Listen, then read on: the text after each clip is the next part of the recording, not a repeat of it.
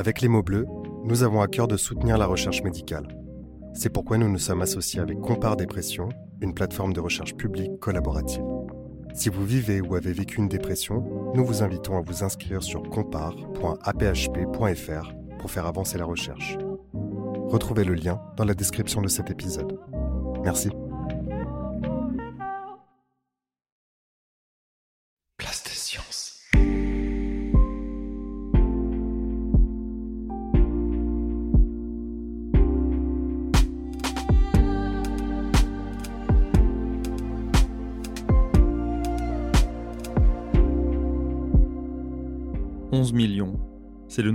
Et de femmes en France qui portent régulièrement assistance à un proche malade ou en situation de handicap.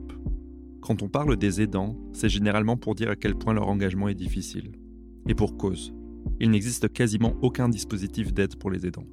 L'épuisement peut donc vite arriver, a fortiori lorsque l'aidant doit jongler entre vie personnelle, vie professionnelle et relations d'aidance. Pour parler de ces oubliés, nous recevons aujourd'hui Hélène Rossino, médecin de santé publique et autrice spécialiste des aidants. Elle a récemment publié son troisième livre sur le sujet, Ma famille, mon job et moi, aux éditions Robert Laffont. Elle fait également partie des 40 femmes Forbes de l'année 2023 pour son engagement en faveur des aidants. Vous écoutez Les mots bleus, un podcast de Place des Sciences. Bonne écoute.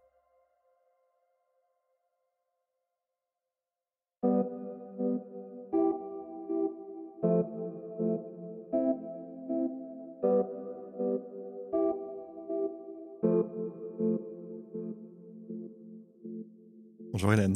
Bonjour Mickaël. Merci d'avoir accepté mon invitation à participer à cette émission. C'est un plaisir.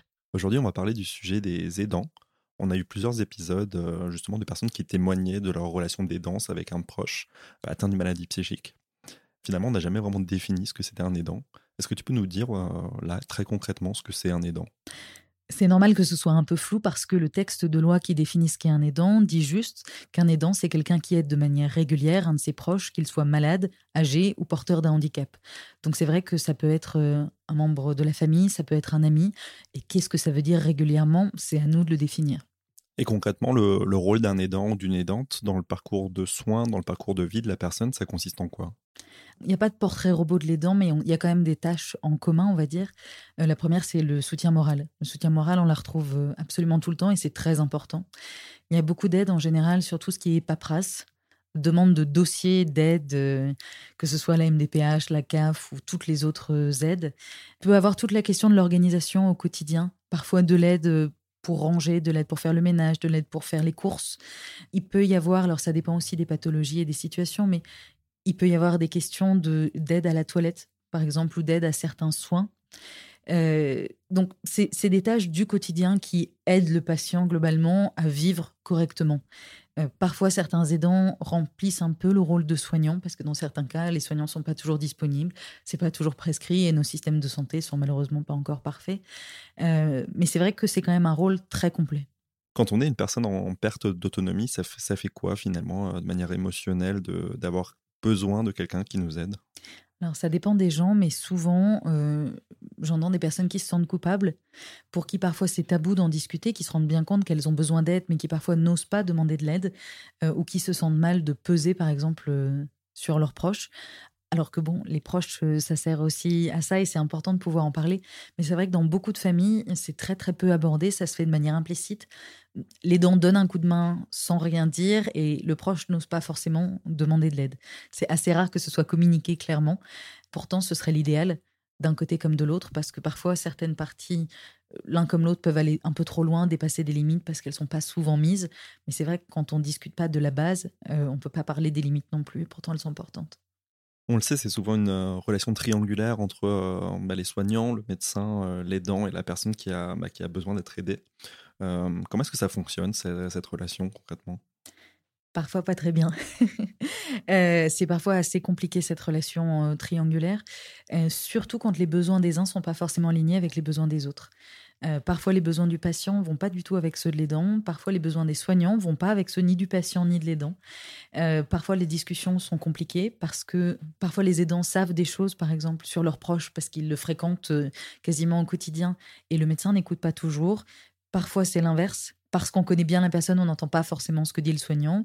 le patient, il a souvent le cul entre deux chaises. Euh, donc, c'est des relations qui peuvent être complexes, surtout qu'en plus, les médecins et de manière générale les professionnels de santé ne sont pas du tout formés à la question des aidants. Donc, euh, chaque médecin apprend à laisser une place ou une autre en fonction de son expérience euh, aux aidants, mais c'est parfois un peu complexe. Il y a des fois, par exemple, euh, quand les besoins s'opposent, c'est vraiment très complexe.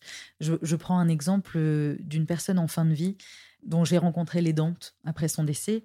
La patiente était une personne âgée, l'aidante était la fille, mais le domicile de la vieille dame n'était pas du tout aménagé pour les soins à domicile. Vraiment, c'était très compliqué.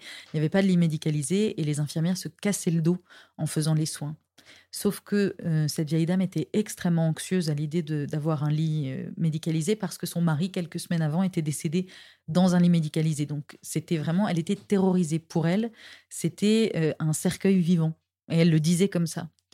Et du coup, les infirmières ont un peu mis un ultimatum en disant que et, elles avaient raison de le dire, qu'elles ne pouvaient pas continuer à se faire mal, elles, pour les soins.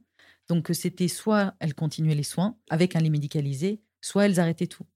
Et du coup, là, le bien-être entre la soignante et le patient était très opposé.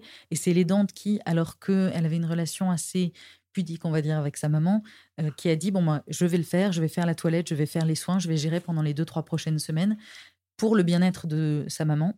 Sauf que euh, des années après, elle est encore traumatisée cette jeune femme. Mais elle a pris sur elle parce que bah, parce qu'il fallait que quelqu'un le fasse et qu'elle a considéré que le bien-être de sa maman et des soignants était plus important que le sien. Et on voit des cas qui sont différents, mais où le, on va dire le, ce qui est important pour l'un est l'opposé de ce dont a besoin l'autre. Euh, ça, peut être complètement inversé aussi. Mais c'est vrai que c'est une vraie question éthique au quotidien. On s'adapte comme on peut, mais il faut pas mettre tout le monde dans le même dans le même panier. C'est pour ça que quand moi j'entends parler des usagers de manière générale, ça m'exaspère parce que les patients, les aidants n'ont pas du tout les mêmes besoins. Ça fait quelques années que justement la problématique des aidants est mise en avant, euh, notamment d'un point de vue euh, politique, parce qu'il y a des grandes difficultés qui sont rencontrées euh, dans la majorité des cas. Hein. Finalement, c'est quoi ces difficultés? Quand on n'y est pas confronté C'est vrai qu'on peut forcément ne pas s'en rendre compte. Euh, est-ce que tu peux nous parler justement des difficultés que rencontrent les, aidants aujourd'hui? Alors les aidants peuvent rencontrer un nombre assez infini euh, de difficultés.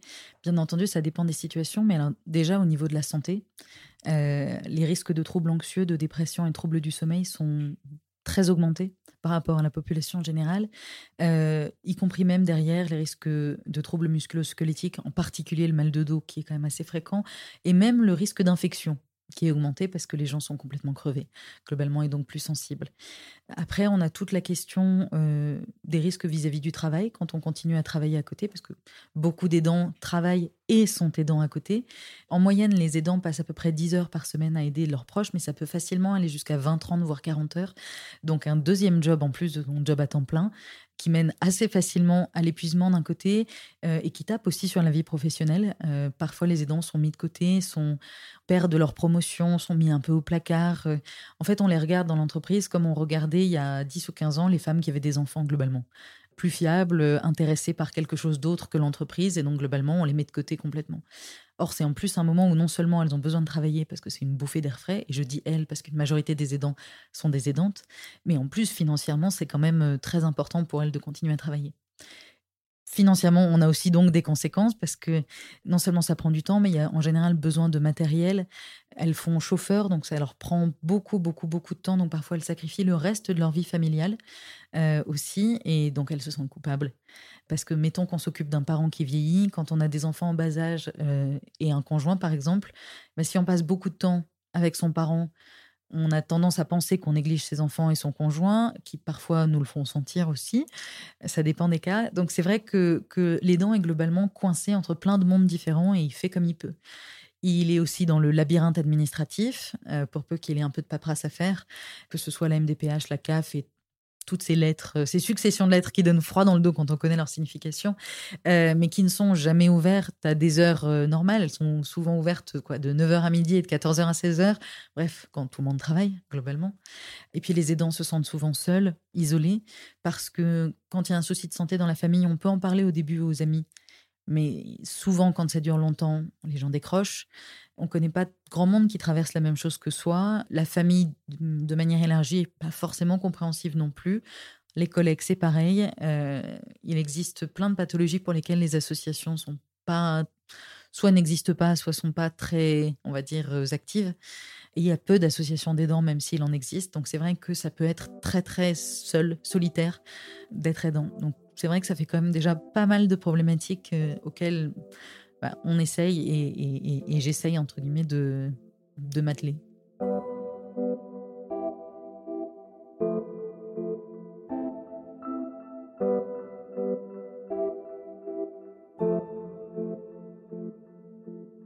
Tu nous parles justement de, ces problèmes fréquents hein, dans, le cas des, aidants et des aidantes. Comment est-ce qu'on arrive à identifier quand ça devient trop, quand on commence à être trop stressé, trop anxieux, quand on commence quasiment à avoir un, burn-out d'aidant alors c'est très très compliqué d'identifier ça, en particulier quand on a le nez dedans. De l'extérieur, c'est parfois un peu plus simple. C'est pour ça que dans mon dernier livre, j'ai mis un, carnet d'évaluation, d'auto-évaluation, parce que souvent on a besoin de quelqu'un pour nous aider à nous auto-diagnostiquer ou en tout cas à tirer la sonnette d'alarme. C'est un peu comme quand il y a des consultations chez le médecin, quand il nous demande comment ça va, on répond que ça va, on vient pour de la prévention. Parfois, on dit qu'on a mal à la tête, quelque chose comme ça. Puis c'est quand on part, qu'on arrive à la porte, qu'on dit au fait, j'avais oublié, mais j'ai ça, ça, ça, ça et ça qui vont pas. Euh, la consultation, les, motifs de dernière minute, c'est souvent les plus importants. Bah là, c'est un peu pareil. Euh, au début, on a tendance, quand on s'auto-évalue, à se dire non, mais ça va, parfois, bon, j'ai un peu mal au dos, je suis un peu tendu, mais ça va quand même. Et puis, quand il y a quelqu'un qui vous fait une liste et qui vous dit est-ce que vous avez ça, ça, ça, ça et ça, ça vous force à réfléchir. Et puis, on se dit finalement tiens, c'est vrai que, ok, ça oui, ça oui. Hmm je commence à cocher quand même pas mal de cases. Et puis, alors petit indice, euh, si la personne que vous aidez vous dit que vous avez besoin de voir un médecin ou de vous reposer, euh, c'est une urgence, c'est le moment d'y aller, mais vraiment rapidement. Parce que on en a parlé juste avant, mais c'est très compliqué pour la personne qui est aidée de reconnaître euh, que la personne qui l'aide est fatiguée, en particulier à cause de ça. Donc, si elle prend sur elle pour vous dire que quand même vraiment il faudrait que vous fassiez une pause, c'est que quand même vous êtes déjà assez loin sur l'échelle de l'épuisement, globalement. Donc, euh, c'est pour ça que c'est aussi important de, réussir à en parler de manière, euh, de manière générale. Alors, quand on est aidant, il y a aussi une échelle qui existe, qui s'appelle l'échelle de Zarit, Z-A-R-I-T. Quelques petits points quand même avant que vous précipitiez tout sur Google pour aller la voir. Euh, les questions sont très, très, très, très crues. Elle est assez compliquée. Moi, les aidants à qui je l'ai donnée ont mis en général deux, trois semaines, voire plus à la remplir parce que euh, si on la remplit très rapidement, c'est qu'en général, on n'a pas été honnête avec soi. Euh, parce que quand on a des questions qui demandent à quelle fréquence on a honte de son proche ou à quelle fréquence on considère que c'est un fardeau pour nous, la première réponse qui nous vient n'est pas forcément la vraie réponse. Ne serait-ce que parce que c'est très difficile à, admettre pour soi. Donc, ce qui compte, c'est déjà de prendre son temps et de l'utiliser pour réfléchir plus que le score qu'elle va nous donner à la fin. Et puis, ce qui compte aussi, c'est quand on regardera le score, parce que je ne connais pas une personne qui fait une échelle sans regarder le résultat à la fin quand même. Euh, ce qui compte, c'est pas tant le résultat que ce que vous ressentez en voyant le résultat. Si vous, votre premier réflexe, c'est de dire, euh, tiens, je pensais que ce serait plus haut, ce qui compte, c'est pas le chiffre, c'est que vous pensiez que ce serait plus haut, parce que soyons très clairs, on sait tous comment on va ou comment, si on va bien ou si on va pas mal, pas bien. Euh, simplement, on n'ose pas forcément se l'admettre. Donc, c'est des outils qui peuvent nous aider à mettre le doigt sur quelque chose qui va ou qui va pas, mais ça nécessite de réussir à prendre du recul et c'est pas si simple que ça.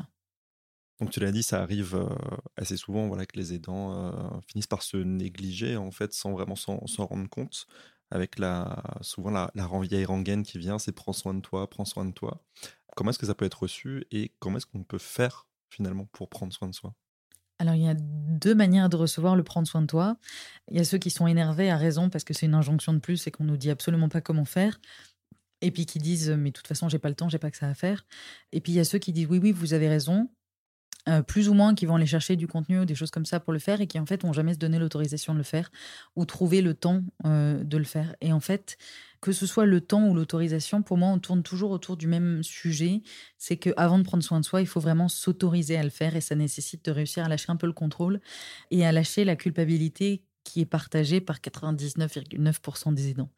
En 10 ans à peu près, j'ai dû rencontrer 10 aidants qui m'ont dit que ça y est, ils se sentaient plus coupables. Euh, ça fait pas beaucoup quand même. Hein. Et, encore, je revois leur visage, donc c'est vraiment, vraiment pas beaucoup. Euh, la majorité sont toujours persuadés qu'ils font jamais assez bien, jamais assez. Et du coup, forcément, quand on fait pas assez bien ou pas assez, ben, on n'a pas le temps de faire autre chose. Euh, la seule chose qu'on imagine, c'est qu'il faut qu'on fasse encore plus pour son proche. Et donc, forcément, la priorité, c'est plus nous. Et puis, il y a beaucoup de personnes pour qui aussi, il y a toujours pire ailleurs. Donc, pourquoi se plaindre? Vous aidez quelqu'un qui est atteint d'une pathologie, mais votre meilleur ami aide ses deux parents qui sont atteints de pathologies très graves. Donc, vous, vous pouvez pas être fatigué à côté d'elle. Sauf que c'est complètement faux et qu'elle a le droit d'être épuisée, mais vous aussi, vous avez le droit d'être épuisé. Et que moi, je dis toujours, enfin, je suis médecin, si, mettons, que je faisais une garde aux urgences et que j'accueillais deux patients, l'un avec une jambe cassée, l'autre avec deux jambes cassées, et que je disais au premier patient, bon, bah, écoutez, monsieur, désolé, mais votre voisin, il a deux jambes cassées, donc je vais vous donner un doliprane, puis vous allez prendre sur vous, hein, parce que celui d'à côté, c'est quand même bien pire. Je ne sais pas en combien de temps l'ordre des médecins me radirait. Mais cette fois-ci, ça irait assez vite, je pense. À raison, pour une fois. Euh, parce que c'est pas comme ça qu'on se comporte. Hein. En fait, les aidants s'infligent la même chose. C'est-à-dire que, voilà, pour eux, ce qu'ils vivent, c'est pas assez grave, c'est jamais assez grave pour s'autoriser à prendre soin de soi. Donc pour moi, ça sert à rien de dire aux gens prenez soin de vous, prenez soin de vous. Et c'est pour ça que c'est le tout, tout, tout premier chapitre euh, de mon dernier livre, euh, c'est plutôt réussir à, comprendre d'où vient notre culpabilité à nous, parce qu'il y a plein de raisons différentes, et comment on peut la lâcher au fur et à mesure un tout petit peu. Et ce que j'ai mis au tout début du chapitre, c'est qu'il y avait plein de choses dont je voulais parler aux gens. Euh, c'est toujours le cas. Si je donnais des conseils avant de leur avoir parlé de la culpabilité, je pourrais écrire tout ce que je voulais, ça serait lu, peut-être, mais ce serait absolument jamais appliqué parce que les gens s'autoriseraient pas à l'appliquer. Donc c'est pour ça que j'ai commencé par ça et que je ne supporte plus d'entendre aujourd'hui des gens qui disent aux, autres prends soin de toi comme si ça les dédouanait après de donner un coup de main aux aidants. Vous vous rendez compte On leur a dit de prendre soin d'eux. Maintenant, la balle est dans leur camp, hein, qui se débrouille. C'est hypocrite. On l'a dit tout à l'heure, hein, c'est une relation euh, triangulaire entre le médecin, l'aidant et, euh, bah, la personne euh, qui, a, qui a perdu en autonomie. Quel est le rôle de la, communication et de l'information dans, dans, cette, euh, dans cette relation? Qu'est-ce que ça, ça apporte et quand ça fait défaut, qu'est-ce que ça peut provoquer? Alors la communication en particulier, elle est extrêmement importante, que ce soit entre le médecin le patient et le patient, le médecin et l'aidant, même si elle est souvent compliqué, et les dents et le patient. Euh, si je prends déjà pour commencer les dents et le patient, la communication, c'est ce qui permet de définir euh, ce qu'on imagine que l'autre va faire, ce qu'on voudrait qu'il fasse, et les limites, et j'insiste beaucoup parce que c'est important, les limites qu'on voudrait mettre à cette relation. Parce que pour beaucoup, que ce soit le patient ou les dents, euh, on imagine que ça va couler de source et qu'on va regarder au fur et à mesure comment ça se passe. Mais il y a plein de situations qui peuvent dépasser les limites de certaines personnes et chacun aura ses propres limites. Certaines personnes, par exemple, euh, peuvent avoir du mal à supporter l'idée de faire la toilette d'un parent, d'un conjoint, euh, et d'autres absolument aucun souci. Euh, certains peuvent avoir des problèmes sur le fait de, faire à manger ou d'être constamment présents 24 heures sur 24, 7 jours sur 7, alors que d'autres préféreraient faire ça et par contre n'ont pas envie de faire d'autres tâches. C'est la même chose quand c'est des parents qui vieillissent, par exemple, et qu'on parle de déménagement de lieu de vie, d'EHPAD, d'aménagement du domicile. Pour beaucoup, les enfants ont une idée de ce qu'ils veulent et de ce qui est bon pour le parent. Le parent a son idée à lui de ce qui est bon pour lui et on n'en parle que quand il y a un problème, quand il y a une urgence. Et du coup, en fait, aucune des décisions ne convient à qui que ce soit. Les limites sont souvent franchies des deux côtés et parfois ça fait des conflits. Donc c'est vrai que c'est important d'anticiper quand on devient aidant au tout, tout, tout début, de parler assez vite avec son proche qu'on aide, de ce qu'on imagine, de comment on voit les choses, euh, de si quelque chose ne va pas, comment on le dit parce que c'est pas toujours simple d'arrêter son proche qui prend soin de nous. Non, écoute, euh, j'aimerais bien qu'on fasse les choses un peu différemment. On se dit souvent que il prend déjà du temps pour nous, donc si en plus on lui demande de le faire autrement, ça va être compliqué. Mais non, c'est important parce que si on se sent gêné, bah ça joue aussi sur la manière dont on vit la maladie. Et puis l'autre peut ne pas oser en parler. Donc c'est vrai qu'une communication assez claire est importante, même si ça prend du temps. Pas hésiter à appliquer les principes un peu de la communication non violente. Surtout pas être dans le jugement, essayer d'exprimer vraiment juste des besoins, des limites de manière claire. Ça aide beaucoup. Après, la communication entre médecin, aidant et patient, elle est très médecin dépendant.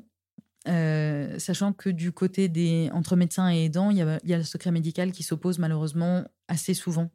Il faut que le patient ait donné son accord au médecin explicitement pour que le médecin puisse informer euh, l'aidant. Et ça pose souci dans plein de pathologies et y compris quand on a des patients qui sont dans le déni et qu'on a des proches qui s'occupent vraiment du patient et qui aimeraient en savoir plus pour pouvoir mieux aider. Malheureusement, la loi en France fait que euh, le médecin ne peut pas aller plus loin que le secret médical. Après, il y a aussi des médecins qui n'ont pas du tout appris à s'occuper des aidants et qui, alors qu'ils auraient le droit de le faire, informent très mal les familles voire considèrent les informations qui viennent des familles comme étant secondaires. Ça, c'est dommage. J'en parle beaucoup avec pas mal de confrères. Ça avance un tout petit peu, mais c'est vrai que c'est encore lent. Et après, il faut pas oublier que les consultations sont très très courtes, que le système de santé est dans un état un peu compliqué en ce moment. Donc c'est vrai que même vis-à-vis du patient, entre le médecin et le patient, bah, souvent les consultations, quand elles durent 5-10 minutes, on n'a pas forcément le temps de poser toutes les questions qu'on veut poser. Donc la communication est parfois un peu raccourcie. Quoi qu'il arrive, aidant au patient, je conseille toujours de préparer sa liste de questions avant, parce que quand on est devant le médecin, euh, souvent toutes les questions nous partent de l'esprit euh, et on sort de là, on se dit mince, j'ai pas posé les trois quarts des questions que je voulais poser. Puis il faut pas hésiter non plus si le médecin, par exemple, vous donne un mail, à lui poser des questions si vous êtes l'aidant, ou alors lui donner des informations en lui disant je sais très bien que vous ne pourrez pas me donner d'informations vous sur l'état de santé euh, de mon conjoint, de mon père, de ma mère, etc. Mais moi je tiens à vous donner des informations pour que la prochaine fois que vous le voyez, vous ayez ça en tête, parce que parfois les patients euh, oublient des détails sciemment ou non devant le médecin et ça peut jouer sur la prise en charge. Par exemple, des patients qui perdent la mémoire et qui continuent à dire que tout va bien, le médecin, ça peut l'aider pas mal que, que la famille informe, même de manière indirecte.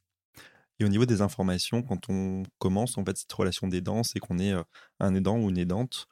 Ça se passe comment euh, pour savoir en fait qu'est-ce qu'il faut faire, comment il faut le faire, quand il faut le faire? Parce que c'est vrai que comme ça d'emblée, euh, on se dit c'est peut-être comme une mère qui, qui accouche, ça se fait d'instinct. là, ça se passe comment?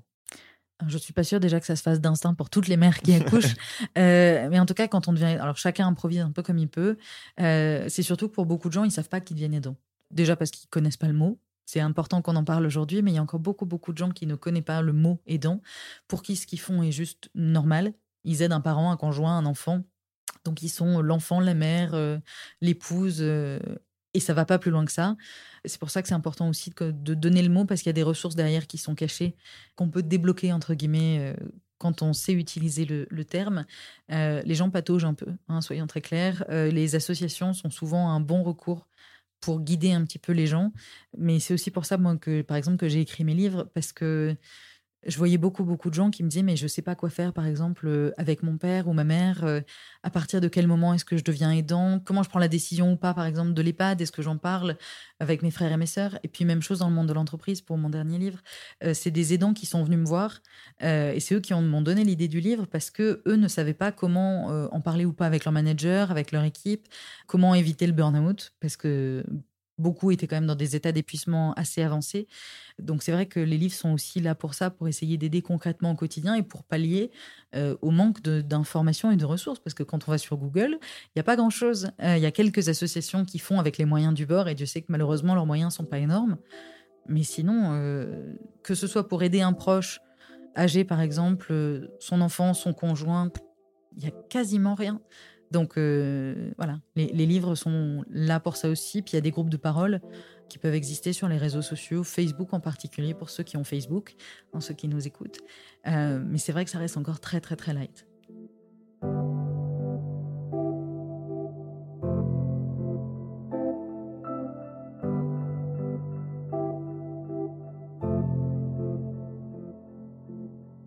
Est-ce que tu as pu voir dans ta pratique euh, une différence de considération entre les aidants qui aident un proche avec un trouble psychique et les aidants qui aident un proche avec un trouble somatique euh, je dirais pas qu'il y a une différence de considération entre euh, le fait d'être aidant d'un patient atteint d'un trouble psychique et somatique. Je dirais plutôt qu'il y a quelques associations, grosses associations nationales, qui sont plus puissantes, comme l'association d'Alzheimer par exemple, ou la Ligue contre le cancer, et qui font que du coup, euh, il y a un peu plus de lobbying pour les aidants et plus de ressources à destination des aidants. Après, de manière générale, euh, il y a un peu plus d'aide autour du handicap et des patients vieillissants, parce qu'il y a aussi les aides de l'État et que les professionnels sont un peu mieux formés quand ils sont dans ces domaines-là. Quand on est sur les maladies chroniques au milieu, nada, rien, rien du tout. Donc euh, voilà, c'est pas tant psychique et somatique que quelques associations qui sont un peu plus grosses et un peu meilleures. Est-ce que tu peux nous donner des, ressources justement qu'on pourrait partager euh, à des proches qui sont aidants? Alors, il existe quelques associations, par exemple, qui font un super travail. Il y a le collectif Je t'aide. Il y a l'association Avec nos proches, que j'aime particulièrement bien, parce que eux, ils proposent un numéro de téléphone qui est joignable 7 jours sur 7 gratuitement. Et c'est des anciens aidants qui décrochent le téléphone. Donc, on peut vider son sac de manière anonyme euh, auprès de gens qui comprennent à peu près ce qu'on a vécu. Parfois, ça fait du bien. Il y a Ma Boussole Aidant aussi, qui est un site qui compile un peu toutes les ressources qui existent en France, qui est très intéressant.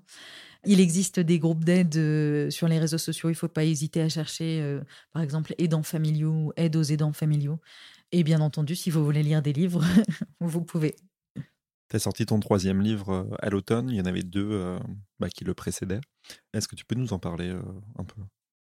Alors le dernier qui s'appelle Ma famille, mon job et moi, il est vraiment à destination de tous ceux qui cumulent aide à un proche et travail. Je l'ai construit en trois parties, deux grosses et une petite. la première, elle est vraiment axée santé. Elle s'appelle Prendre soin de soi, oui mais comment? On l'a dit, elle commence par la question de la culpabilité. L'idée, c'est vraiment de guider les aidants euh, pour éviter l'épuisement, pour faire un état des lieux de, sa propre santé, apprendre à gérer son stress, ses émotions, parce que c'est quand même assez compliqué à vivre au quotidien, et surtout trouver des tout petits pas, des tout petits gestes qu'on peut faire chaque jour, qui prennent quelques minutes grand maximum, pour commencer à aller mieux. Parce qu'on entend toujours, euh, oui, il faut d'un coup aller faire 45 minutes de sport par jour, ou pouf, manger plus que des légumes verts. Non seulement c'est déjà compliqué dans la vie de tous les jours, mais quand on est aidant, c'est absolument infaisable. Donc vraiment, tous les conseils santé sont adaptés euh, au quotidien des aidants.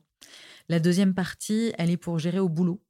Euh, parce que quand on est aidant, on est souvent vu assez négativement et on se voit souvent euh, de manière assez vulnérable, alors qu'en fait, on développe beaucoup, beaucoup de compétences qu'on peut mettre en valeur, que ce soit dans son travail, dans un entretien d'embauche, dans un CV. Donc, avec plein d'exercices pratiques, j'essaye de faire en sorte que les aidants qui lisent le bouquin reprennent confiance en eux au travail, apprennent à dire non, apprennent à parler avec leurs managers, avec leurs équipes, à mettre en place un plan au travail pour que tout se passe bien.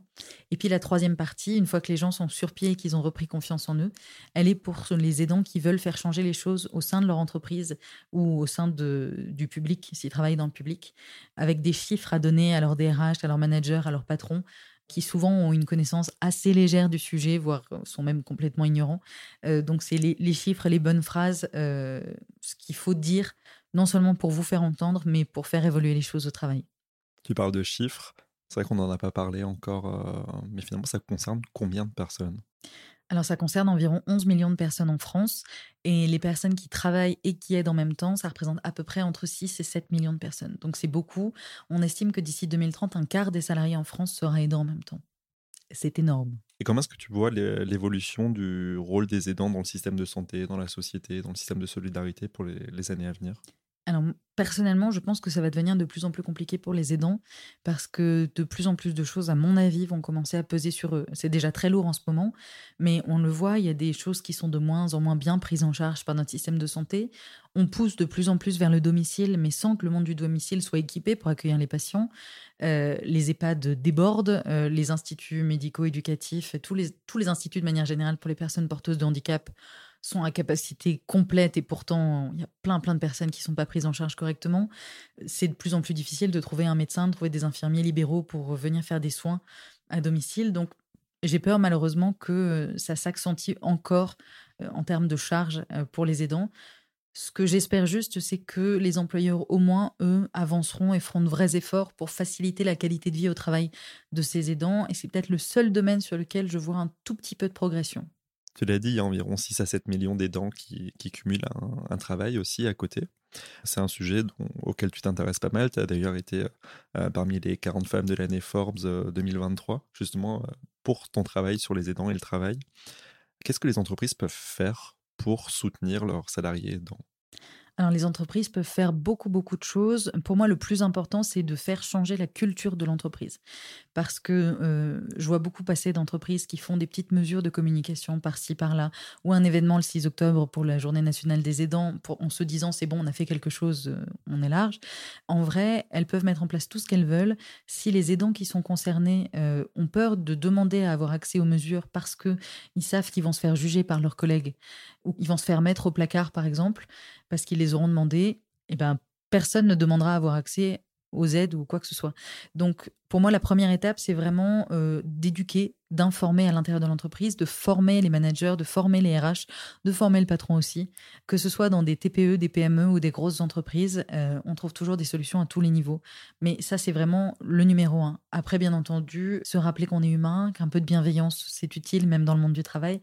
Euh, on peut rentrer dans les détails de la flexibilité sur les horaires, parfois un peu de télétravail quand il y en a besoin. Mais j'ai envie de dire, chaque entreprise trouvera ses possibilités techniques en fonction des besoins de ses salariés. Par contre, le changement de culture, il est obligatoire absolument partout et il peut déjà soulager pas mal les aidants c'est une grosse charge mentale pour les aidants que de devoir passer toute leur journée à éviter le regard des collègues, à, éviter d'être en retard ou de se cacher pour prendre un appel perso parce que le médecin euh, de notre maman a décidé d'appeler pile au mauvais moment. On le sait, les médecins appellent toujours au mauvais moment. Euh, c'est vrai que se cacher, ça prend beaucoup, beaucoup d'efforts et c'est une charge mentale dont les aidants n'ont pas besoin. Donc si déjà on peut les soulager de ça, c'est un premier pas qui est extrêmement important. Et est-ce qu'il y a beaucoup d'entreprises qui aujourd'hui prennent cette question à cœur? Alors ça augmente. C'est rentré dans la RSE il y a deux ans maintenant. Donc globalement, les entreprises doivent s'intéresser à ce sujet-là. Soyons très honnêtes, celles qui le prennent vraiment à bras le cœur et qui ont décidé de creuser le thème, de former leurs salariés, il y en a encore très très peu. Mais euh, le sujet est de plus en plus connu. J'ai de plus en plus d'entreprises ou d'aidants euh, qui me contactent pour que j'intervienne justement pour changer cette culture et pour en parler. Euh, les aidants m'appellent pour que je vienne convaincre les comités directeurs ou, les patrons. Et les RH, les managers m'appellent en disant il faut faut qu'on apprenne à le faire parce qu'il y a aussi beaucoup de salariés qui sont eux-mêmes sensibilisés mais qui ne savent pas forcément comment gérer concrètement. Parce que quand on est manager, on n'apprend pas, on n'est pas formé, on ne sait pas forcément, quand on a un aidant en face de soi, bah, quoi faire, que dire.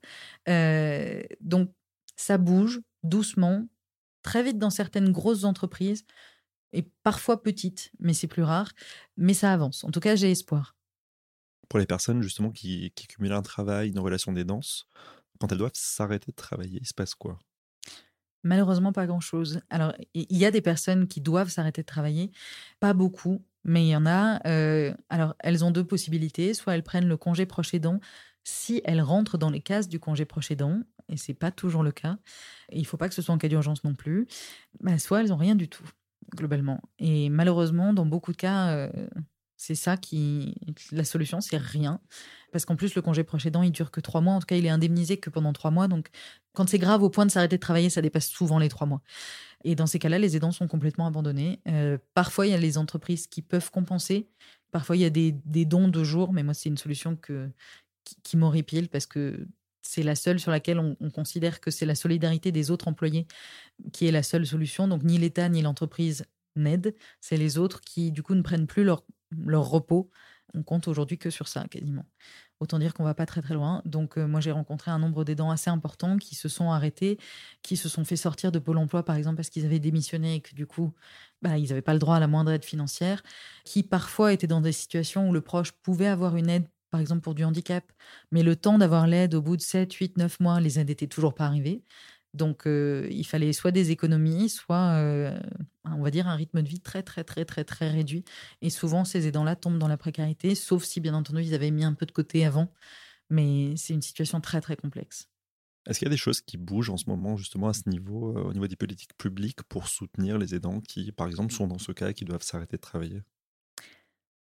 Alors les politiques publiques, euh, je vais essayer d'être un petit peu diplomate, mais quand même, elles ont bougé vers 2019 un petit peu, dans le bon sens. Et puis alors le Covid a renvoyé en arrière globalement la situation de, de, nombreuses années. Alors de toute façon, on le sait, hein, le Covid a écrasé le monde du domicile complètement. Les aidants qui étaient censés être la priorité du quinquennat en 2019, euh, six mois plus tard, euh, ils avaient disparu malheureusement, alors qu'ils n'ont jamais eu autant de poids sur les épaules. Le congé proche aidant, il est mal fait, il n'est pas assez indemnisé. Euh, le répit, on parle beaucoup du droit au répit, mais il oublie les trois quarts des aidants. Euh, les seules formules qui existent aujourd'hui sont pour des cas très très très spécifiques. La reconnaissance au niveau sociétal, elle est quasi inexistante, soyons très clairs.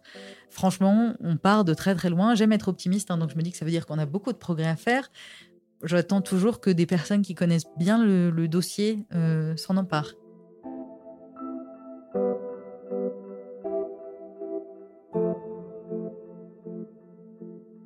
Quel conseil est-ce que tu pourrais donner à, une personne qui, devient aidante? J'en ai plein, forcément. Euh, le premier, il est sur la gestion du stress. Tout le monde dit que le stress euh, est négatif. En soi, le stress, il n'est pas négatif, c'est le stress chronique qui est négatif. Il y a beaucoup, beaucoup d'aidants qui sont noyés dans le stress chronique. Et c'est vrai que euh, de faire même 5-10 minutes par jour d'une activité qui nous permet de, de faire ce qu'on appelle finir le cycle du stress, c'est-à-dire euh, permettre au corps d'aller au bout de la réaction de stress et donc de se détendre un bon coup, Moi, je sais qu'à chaque fois, c'est cinq minutes de danse sur Taylor Swift dans mon salon. Je suis très connue pour ça. Euh, mais il y a plein d'autres moyens. Si vous n'aimez pas Taylor Swift, qu'elle manque de goût, mais enfin quand même, euh, ça peut être juste 5 ou 10 minutes à rire, à regarder des vidéos stupides sur YouTube ou sur TikTok, des vidéos de chats, de chiens, ça marche très bien. Euh, ça peut être pleurer si vous en avez besoin. Ça peut être cuisiner, passer un moment avec vos proches. Ce qui compte, c'est de trouver une activité tous les jours, même si vous vous sentez pas particulièrement stressé ce jour-là. Le stress chronique, il s'accumule. Donc tous les jours, 5-10 minutes, c'est faisable, peu importe la situation, même si vous êtes dans votre lit, que ce soit au réveil ou en allant vous coucher, vous avez au pire toujours votre téléphone et vous pouvez regarder des vidéos drôles, c'est faisable. Euh, mais 5 à 10 minutes par jour, voilà, pour se détendre, déjà, c'est très important. Alors bien entendu, derrière, si vous arrivez à dormir correctement, c'est forcément une priorité, mais je sais que c'est pas le cas de tout le monde. Et en particulier quand on est aidant, on peut avoir des urgences la nuit, on dort pas forcément très bien. Donc faites comme vous le pouvez essayez de dormir. Vous prenez pas la tête. La nourriture, manger équilibré, c'est très bien. Les surgelés, c'est très bien aussi. Ce qui compte, c'est de réussir à manger de temps en temps des fruits, des légumes, des fibres, euh, et d'éviter de manger une pizza tous les soirs globalement. Mais c'est aussi parfois tout un tas de nourriture émotionnelle, ça va avec le stress. Donc, je sais que c'est pas simple. Donc, j'ai toujours tendance plutôt qu'à enlever, à dire aux gens de rajouter. Vous n'êtes pas obligé d'enlever votre pizza, rajouter un peu de légumes par-dessus ça ira déjà mieux. Parce que dans ces situations-là, c'est des situations qui durent pas toute la vie non plus. Le but, c'est que ça se passe le mieux possible et ça pourra jamais être parfait. Donc, vous n'allez pas du jour au lendemain vous, vous transformer en marathonien qui mange ultra équilibré, qui dort 10 heures par nuit et, et qui est zen comme un Bouddha. Non, c'est pas possible. C'est pour ça que c'est vraiment quelques minutes par-ci, quelques minutes par-là, une poignée de haricots verts en plus, un peu de salade par-dessus la pizza s'il y a besoin, des siestes si vous y arrivez. Ce qui compte, c'est d'être tolérant aussi envers vous-même et c'est parfois le plus compliqué. Et pour conclure, est-ce que tu as un, message que tu aimerais faire passer aujourd'hui, que ce soit au corps soignant, au corps politique, euh, aux aidants, aux personnes qui sont aidées?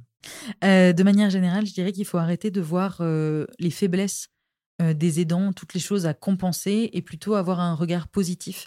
C'est des gens bien. Que vous soyez aidant, que vous soyez médecin, que vous soyez politique, que vous soyez chef d'entreprise, si vous écoutez, sachez que les aidants que vous allez rencontrer sont des gens bien, pas parfaits certes, mais qui font quelque chose de bien, qui font de leur mieux. Et donc, au lieu de voir tout le négatif, euh, les retards parfois, euh, les aidants qui vont défendre leurs proches, qui vont essayer d'obtenir des rendez-vous, bref, qui parfois peuvent vous casser les pieds, on s'en fiche. On devrait, en tant que société, d'être fiers euh, de ces aidants. Et vous, en tant qu'aidant, vous pouvez être fier de vous aussi. Vous faites vraiment quelque chose de bien. Ce sera jamais parfait, mais la personne que vous aidez ne, l'oubliera pas et c'est une partie importante de votre vie. Donc moi, je dis, en tant que société, en tant que médecin, en tant que moi, parfois patiente aussi, merci aux aidants. Et je pense que vous l'entendez pas assez, on devrait tous vous le dire.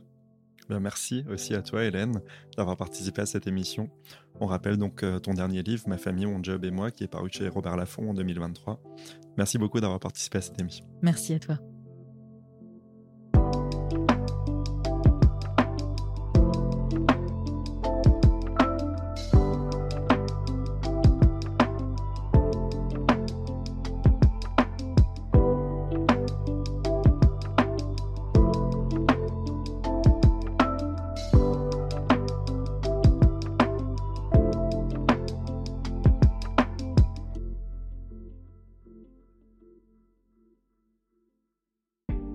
Venez d'écouter Les mots bleus, un podcast de Place des Sciences. L'épisode a été mis en musique et coproduit par Alex Rocher. L'illustration a été réalisée par Manon Combe. Si vous souhaitez nous soutenir, vous pouvez nous laisser 5 étoiles et un commentaire sur Apple Podcast ou 5 étoiles sur Spotify mobile. Vous trouverez également des ressources sur notre site placedesciences.fr. Merci de votre fidélité et de votre engagement à nos côtés, et à très bientôt.